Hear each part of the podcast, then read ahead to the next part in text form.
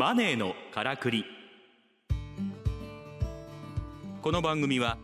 オーディオブックドット JP とラジオ日経の制作でお送りします。ご機嫌いかがですか？株式会社オートバンクの上田渉です。この番組は投資や移住副業リスキリング起業などさまざまな方法で自分らしくお金に困らない生き方を実践している人にインタビューしています。話題のビジネスや働き方を取り上げてお金の流れ仕組みを分かりやすく解説します。さて今回のゲストは経済学者の岩井和人さんです。よろしくお願いします。よろしくお願いします。岩井和人さんは貨幣論や金融政策に関する研究を行う経済学者です。現在は神奈川大学特別招聘教授。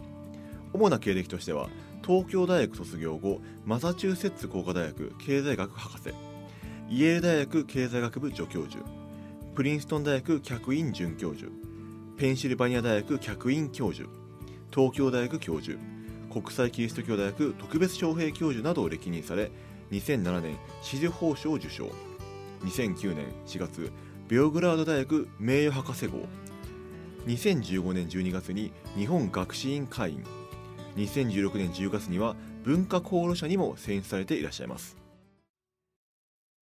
さて岩井先生。今回はですね利潤を生み出す NPO の未来。というテーマで伺っていきたいと思うんですけれども今回その漫画版の会社はこれがどうなるのかで僕が拝読して一番びっくりしたのが NPO が食わせたことだったんですよね。はいで、まあ、そのまあ、前回その利潤の生み出し方がですね、まあ、ポスト産業資本主義において変わってきているというお話を伺ったわけですけれども、まあ、会社株主のもので株主を儲けさせることが正義だっていう株主権の一方で利益を出すこともできるけど株主がいない NPO っていう存在ですよね。これ一体誰のものだって言えるんでしょうか？あの NPO はですね誰のものかというと先ほど法人って言葉が出てきたんですね。うん、会社は法人であると。私は法人っていう言葉のあの定義を法律学辞典っていうのを見つけてびっくりしたんですけど法人は物なのに人であるという存在です、だから会社の場合は組織なんですね、うん、人間の集まりという非常に抽象的なものなんですね、でそれを人として扱う存在だということです、ですから法人には人という要素があって、そこでですねこのあの人である会社にはですねあのそれ自身の独自の目的を持つ可能性もすでにあるということですね。だから会社と仕組みはですね実は従来の株主権論で会社っていうのは単なる株主の金儲けの道具に過ぎない。と会社は株主のものだという考えというのは実は会社に関して最大の理論的な誤りなんですね。つまり会社が法人であって法人っていうのは人とであってものであるという2つの要素を持っていると。で株主がしか会社の株主の利益追求の手段道具であるというのは会社ものとしか見てないと。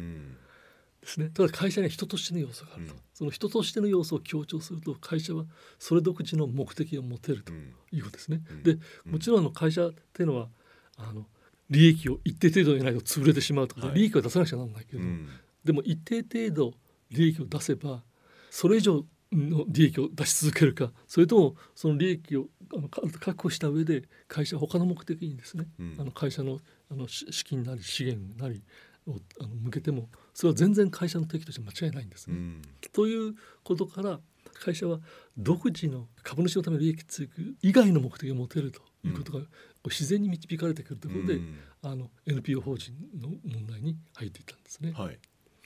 あのまあ、そういうふうに考えたら会社っていうのは人であり物であると2つの要素を持ってるので、ちょっとこれは抽象的なんです。人としあの物としての要素を強調すると会社株主のものだってことで、利益追求の手段にしかならないと、はい、だから人としての要素を追求するとここでは人ですから、うん、独自の目的を持ちそしてそのそこであの組織が重要ですから、うん、会社で働く人間を重視することもできると。ただ目的を独自に持てるってことですから、うん、その目的の中に SDGs とか、うん、そういうものを入れるのも理論的には何の問題もないということですね。というかあのこれまで会社っていうのがですねあの、まあ、18世紀あたりから生まれあの生まれたけど、まあ、最初の起源はあの1600年の東インドあのイギリスとオランダの東インド会社なんですけど、うん、まあ近代的な会社があの発達したのは19世紀からなんですけど、でも会社がという制度がですね仕組みがこれだけ発達していまだにいろんな批判はたくさんあるんですけどいま、だにしぶとく生き続けまだ成長し続けているのは、実は会社っていうのは法人であり法人であるということは人と物の2つの要素を同時に持っていることによって、うん、さまざまな目的を持てると。さまざまな組織のあり方を持てるという複雑な、まあ、複あの多様性を持てる組織そもそも組織であるってことは重要なんですね。それだからあの会社っていうのは資本主義はもういろんなあの紆余曲折を経て危機に何度何度直直面してるわけで、うんはい1930年代も世界大恐慌で潰れそうになりましたし、うん。あのあの2008年のリーマンショックもあったけどそれでもまあなんとか生き延びてきたというのは、実は会社っていうのはさまざまな目的を持てることことだからそのその時々の状況によって、うん。ある場合にはもちろん利益追求に頑張った方がいいかもしれない、うん。ある場合には利益追求ある程度抑えて、うん。あの例えば大恐慌の時だったらばあのあの従業員のですねあの雇用などにあると重視するようなうん。とか重要必要になってくると、そういう形で会社は自分の目的自分の在り方をとその時その時で変えることによって生き延びてきたんですね。で今環境問題とか、うん。あの格差の拡大とか、うん。その金融危機の繰り返しいろんなあの問題を消費者が抱えてて、うん。会社が抱えていると。うん。でその時にですね実はあの会社は株主の金儲けの手段でしかないという考えに固執しているとうん。あの資本主義は潰れてしまいますですね。うんところが幸いなことにその会社株主のものでしかないというのはこれは、うん。今日は名前で出てきませんでミルトン・フリードマンという人の考えですけど、これは理論的に誤りであって、うん。実は会社はそもそもさまざまな目的を持てるということを強調すれば、うん。あのあの SDGs とかこの環境問題の悪化とかあの不平等とかそういう問題に対して会社はあのその目的をそれに合わせて変えることによってあの生き延びることができるし、しかも会社自身はそういう資本主義の、まあ、ある面でのこのあの没落に陥らないための、ん。力を貸すことができると。ですね。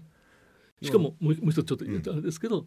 しかも先ほどポスト産業資本主義のグーグルとかはい。などを見るとそこではあの先ほど逆説があって会社が利益追求以外の目的を持つことによって逆に結果的に利益が出てくるような逆説も起こる面白い時代になってきたというふうに思ってます。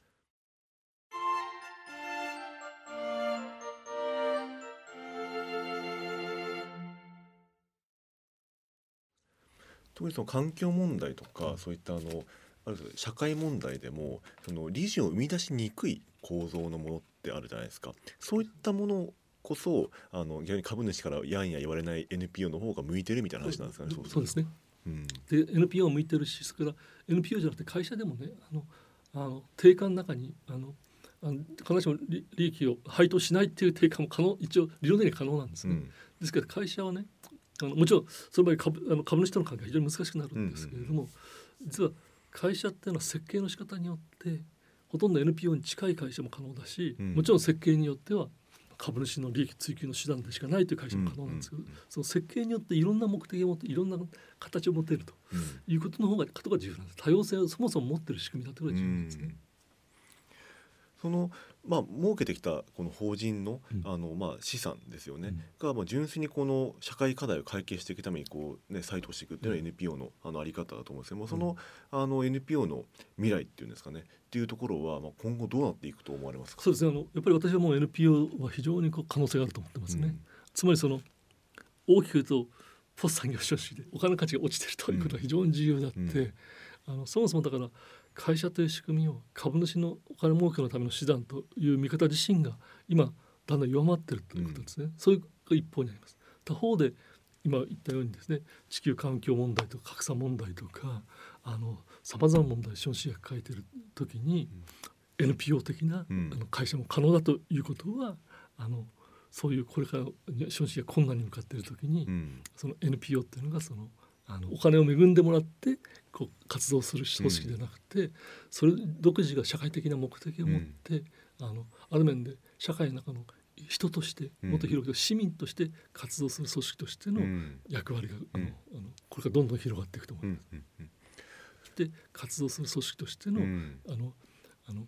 あの役割があの、うん。あのこれからどんどん広がっていくと思います。うんうんうん。そういった意味だとその NPO でその利潤を生み出すっていうところの難しさってあると思うんですよ、うん。なんか NPO っていう大抵なんか赤字経営みたいなイメージがすごい強くてですね、補助金でええ。なんとか食べてますみたいなふうになりがちかなと思ってるんですけども、まあ、そうではなくてその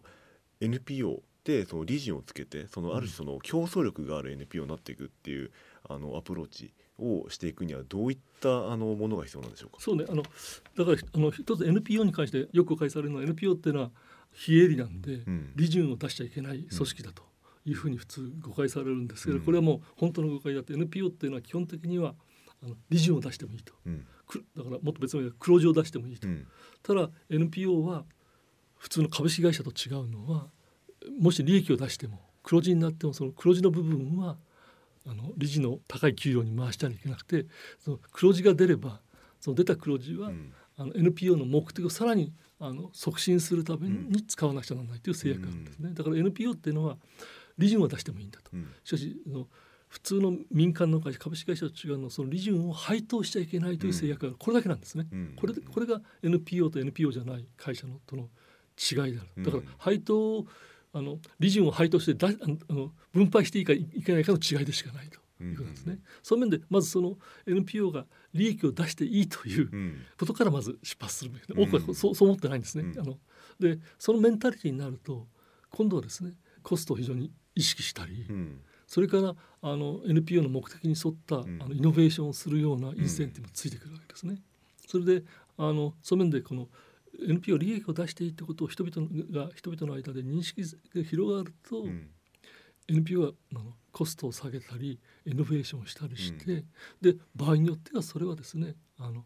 あの普通の会社のように発達する可能性が出てくるということなんですね。なんですから、うん、非営利っていう訳語自体がまずいのかもしれないですね。まずいまずいです。ね。だから本当は非分配なんですね。非分配法人と言った方がいいと思なるほどですね。う。そこにまああの非営利法人のうん。未来があるというのも、うん。でしかもこれからの会社のあり方は先ほど言ったように世界はお金の力が弱まってるうん。中でそういう非営利的な形からあのうんそもそもだから利潤が必要なくて社会のために貢献しようという人がその非営利にどんどん集まってくるとこともありますから、うん。非営利っていうのはこれからの資本主義のあで非常に大きな役割を持っていくんじゃないかと。思います。まさに人の資本っていうかね人の、ね、力っていうのがどんどん上がっていく中でより理想的な組織のあり方かもしれないですすね。だからそうです。今非常にいいこと言いましたけどポスト産業資本主義っていうのは人が中心になるわけで、その人が中心という人を最も強調する仕組みが非営利法人なんですね、そういう意味で未来は非営利法人にあ楽しみな未来ですね。ありがとうございます。今回のゲストは岩井和人さんでした。どうもありがとうございました。ありがとうございました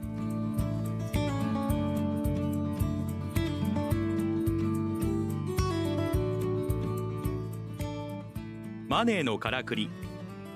オーディオブック .jp とラジオ日経の制作でお送りしました